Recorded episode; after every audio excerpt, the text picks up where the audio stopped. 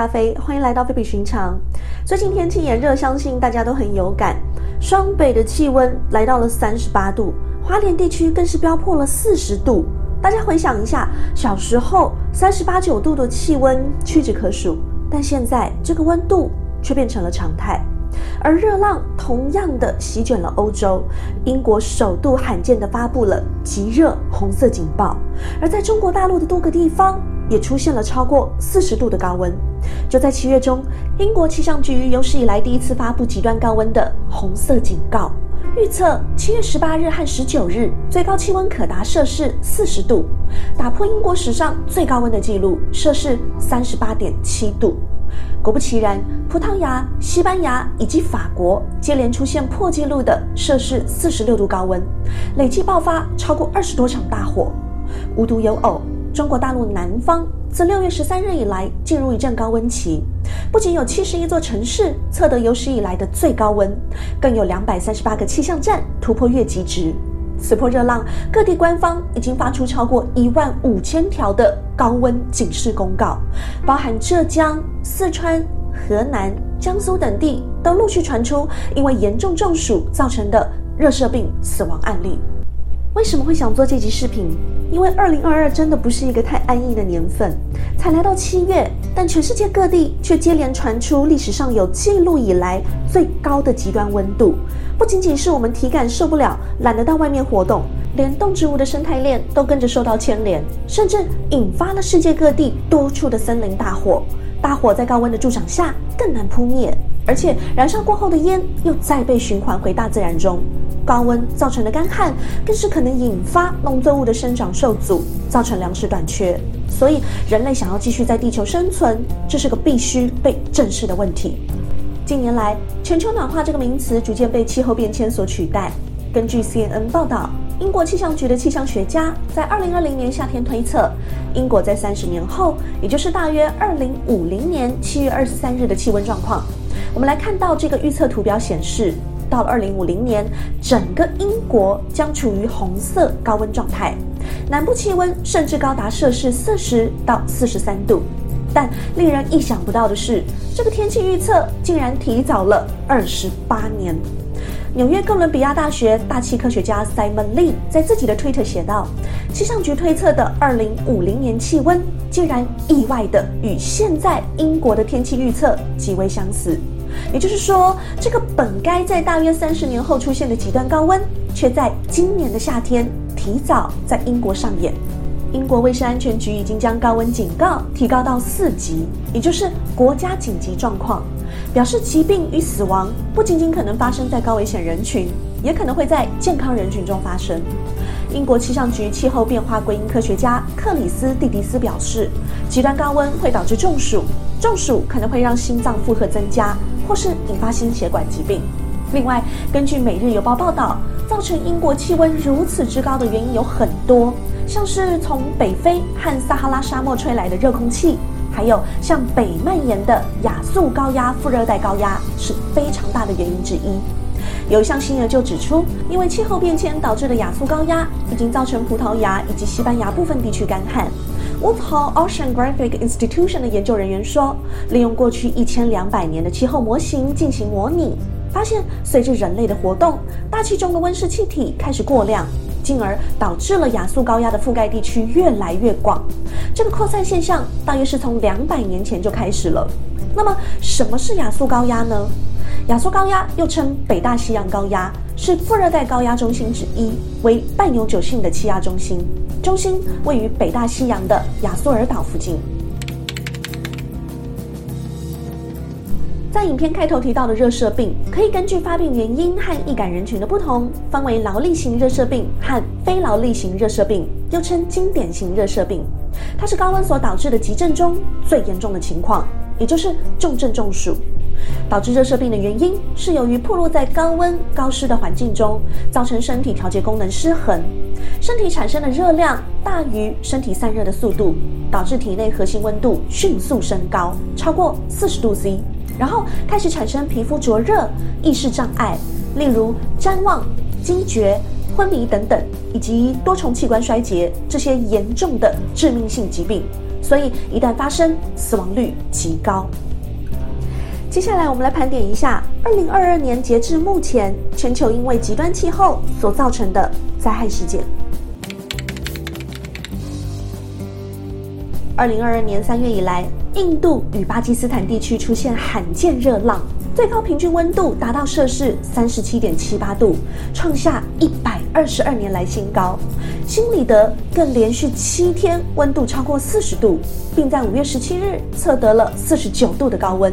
除了导致农作物欠收、能源供应短缺、数十人中暑身亡以外，就连鸟类都因为脱水而掉落地面，生态面临危机。南非第三大城德本在四月中旬降下破纪录的豪雨。南非国家气象局统计，仅仅四十八小时内降雨量就超过了四百五十毫米，几乎是德本年降雨量的百分之五十。这场暴雨引发了大规模的洪水，并导致了南非六十年来最严重的土石流，造成至少四百六十一人罹难，八十七人失踪，超过两万七千间房舍毁损，逾八万五千人受灾。对此，南非总统拉马福沙也强调，这场灾害无疑是气候变迁所导致。这是巴西在过去一年内发生的第四次重大洪水事件。从二零二一年十二月底和二零二二年一月初开始，巴西东北部遭受强降雨袭击，造成数十人丧生，数万人流离失所。二零二二年一月的这场东南部洪水，更造成至少十八人死亡；而在里约热内卢的暴雨，也造成了两百三十人死亡。到了二零二二年五月，巴西东北部连续六天降下大雨，造成至少一百零六人死亡，十人失踪。在彼得罗波利斯市，暴雨引发洪灾，洪水摧毁房屋，冲走汽车，该市市长立刻宣布进入紧急状态。二零二二年六月，受到季风风暴和连日暴雨的影响，孟加拉和印度东北部地区豪雨成灾，两国合计至少一百一十人丧命，数百万人受困，数以万计的房屋遭到灭顶。过去南亚雨季通常从六月开始，但今年的豪雨早在三月就开始袭击印度东北和孟加拉，再加上部分灾区原本就是低洼地区，让这场水患持续恶化。根据报道指出，这次灾情最严重的地区之一是位于孟加拉东北部的希尔赫特。孟加拉灾害管理部门称，该区经历了一百二十二年以来最严重的洪灾。而以茶叶闻名的印度东北部阿萨姆邦也是洪水重灾区。根据印度气象局整理，相较以往的六月平均降雨量，梅加拉雅邦和阿萨姆邦这次的降雨量比起过去多了百分之一百三十四。尤其在阿萨姆邦，约有四百七十万人被迫离开家园，其中三十三万人住进了避难所。日本将摄氏三十度以上称为真夏日。三十五度以上称为猛暑日。六月下旬，东京从六月二十五日起连续九天测到摄氏三十五度以上的高温，创下一八七五年开始观测以来的最长连续高温纪录。除了东京外，在高知县、爱知县和岐阜县也测到了超过摄氏三十五度的炎热天气。日本气象厅指出，其原因是由于全球暖化的影响，使得整个地球的大气温度都在上升。位于南半球的澳洲同样不平静。二零二二年七月，澳洲东岸降下好大雨，第一大城雪梨四天内降下了高达八百毫米的雨量，已经超过澳洲一年的平均降雨量。这场暴雨引发了雪梨今年度的第三次水患，迫使大约五万名居民撤离。此外，洪灾也导致部分粮食产区被淹没，对蔬果的产值造成了严重的冲击。澳洲当局更警告，危险天气还没结束。对此，专家表示，受到气候变迁和反声音现象的双重因素，使得洪灾的情况变得更糟。这次热浪侵袭了欧洲，并且引发了火灾、干旱等灾害，严重冲击了包括英国、西班牙、葡萄牙、法国和意大利等地。截至七月十七日。葡萄牙以及西班牙在过去七天内已经有超过千人死于热浪袭击，西班牙、葡萄牙、法国更遭遇野火燃烧，导致上万人被迫撤离家园。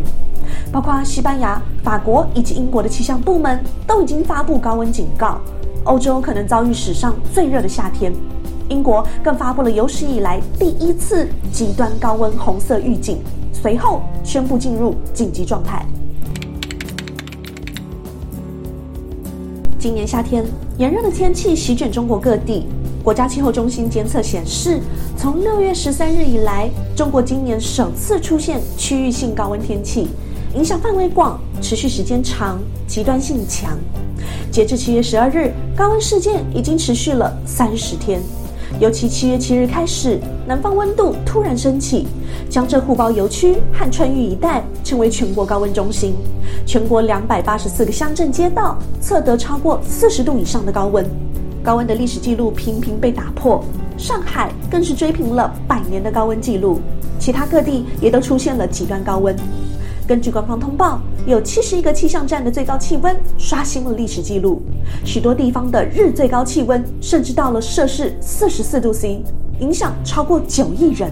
也因此，多个地区的警示灯号升级为最高级别的高温红色预警信号。日前更传出多起因热射病而热死人的案例。另外，重庆故宫文物南迁纪念馆的屋顶还疑似因为连续的高温导致沥青融化，使得整个瓦片屋顶直接剥落。中国气象局指出，七月二十一日起，新的一波高温天气将影响全中国超过十七个省市区，部分南方城市的体感温度可能高达摄氏六十度。预估这波热浪还会持续到七月底。美国加州优胜美地国家公园于当地时间七月二十二日下午爆发橡树野火，火势迅速扩大，截至二十三日上午，已经烧毁十座住宅和商业建筑，另外有五栋房屋受损，两千栋房屋有受波及的风险，而通往优胜美地国家公园的主要道路也被迫封闭。加州州长宣布，优胜美地西南段的马里波萨郡进入紧急状态。加州近日野火不绝。州内三十七座巨型红杉林，仅剩下五座尚未受到野火摧残，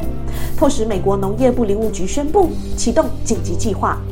而野火的成因，除了闪电、人为和火山爆发之外，还有很重要的因素之一，就是热浪或干旱。因此，气候变迁、极端气候的形成，无疑是野火的帮凶。看完了这么多现正发生的气候变迁现象，让人不禁开始担心。未来还会再出现什么极端气候？我们人类能抵得住大自然的反扑吗？也许我们都曾经想过可以为这个赖以为生的环境做些什么，但可能是觉得自己的力量太过渺小，